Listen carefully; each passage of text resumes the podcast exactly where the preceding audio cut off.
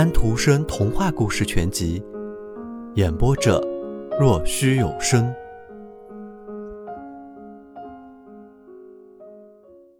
这样过了好些时候，后来有一天，他看见从深深的底上冒出一根绿干，这绿干露出水面的时候，长出了一片叶子，叶子越长越大，越长越宽，在旁边又长出一个花骨朵来。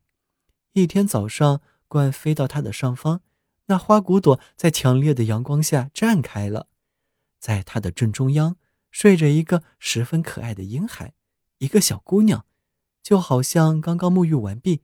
她长得非常像那位埃及公主。罐头一眼还以为就是猥琐了的公主，后来他想了一想，更合理的是，她是公主和沼泽王的孩子，这样他才能睡在睡莲里。观想到，他不能总是躺在那儿。我的巢里已经很挤了。不过我有主意了。那海盗头的妻子没有孩子，他一直想有个小孩。大家总把我当做是送孩子的。这下子我可是真的送起来了。我把这孩子送到海盗头的妻子那里去，会是欢天喜地的事呢。惯醒了小姑娘，飞到了木屋子那里。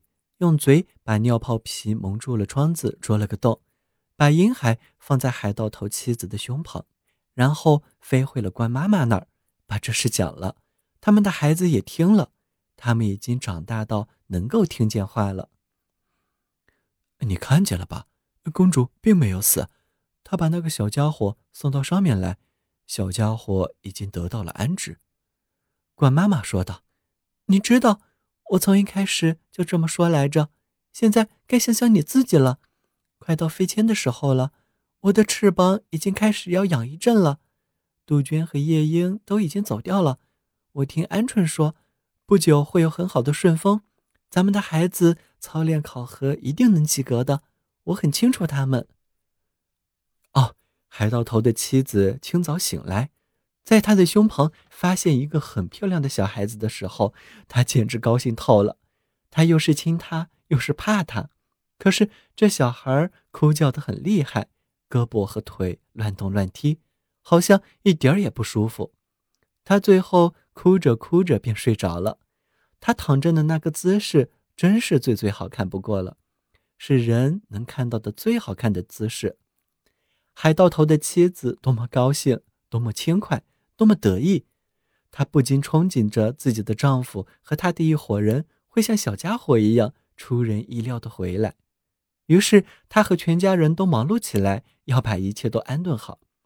那长长的彩色挂毯，她和女佣亲自织的，有他们自己原始信仰中的神，他们称为奥丁、托尔和弗列亚的像的挂毯挂出来了。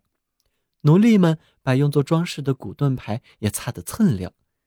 凳子上摆上了垫子，屋子正中央燃火的地方堆好了干柴，以便可以立刻点燃火堆。海盗头妻子亲自领着干。到了晚上，他非常累了，一夜睡得很好。当他清晨醒过来的时候，他真是害怕极了。小孩不见了，他跳了起来，点燃了一根松枝，往四下看，在他的床上，他伸脚的地方不是那个小孩。而有一只很大很丑的青蛙，那东西恶心极了。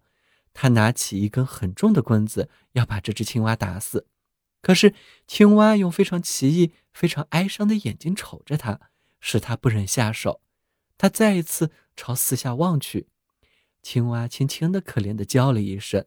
他蓦地跳起，从床边一步跳到窗子那边，使劲把窗子推开。太阳光立刻射了进来。射到床上大青蛙的身上，这动物宽阔的嘴突然就抽缩了，变小了，红红的，四肢伸开，样子极可爱。躺在那里的是他自己的小家伙，丑陋的青蛙不见了。他说道：“这是怎么搞的？是不是我做了一个噩梦？躺在这里的的确是我的心爱的宝贝呀。”他吻了吻孩子，把他抱着。紧紧贴在自己的胸前，可是他又抓又咬，活像一只猫。那一天，后来的又一天，海盗头都没有回来。虽然他已经在回家的路上，但是刮的是逆风，刮的是南去送怪鸟的风。你顺风，他便逆风。几个昼夜之后，海盗头的妻子明白他的孩子是怎么回事了。有一种非常可怕的魔法附在他的身上。一到白天，她就变得十分可爱，像一个光明的仙女；但是性格却非常坏，非常野。到了夜里，她却成了一只丑陋的青蛙，乖顺而总是凝眼，一只眼睛十分哀怨。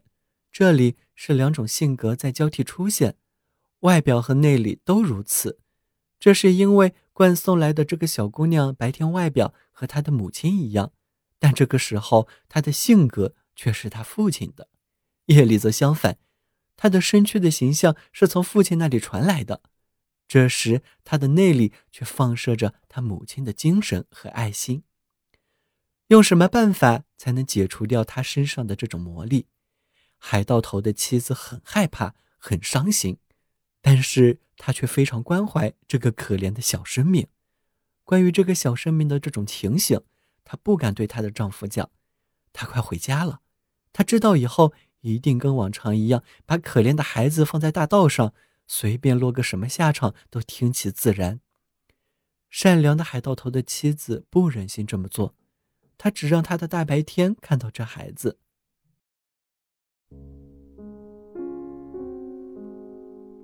小朋友们，今天的故事已经讲完了，请闭上你们的眼睛吧。晚安。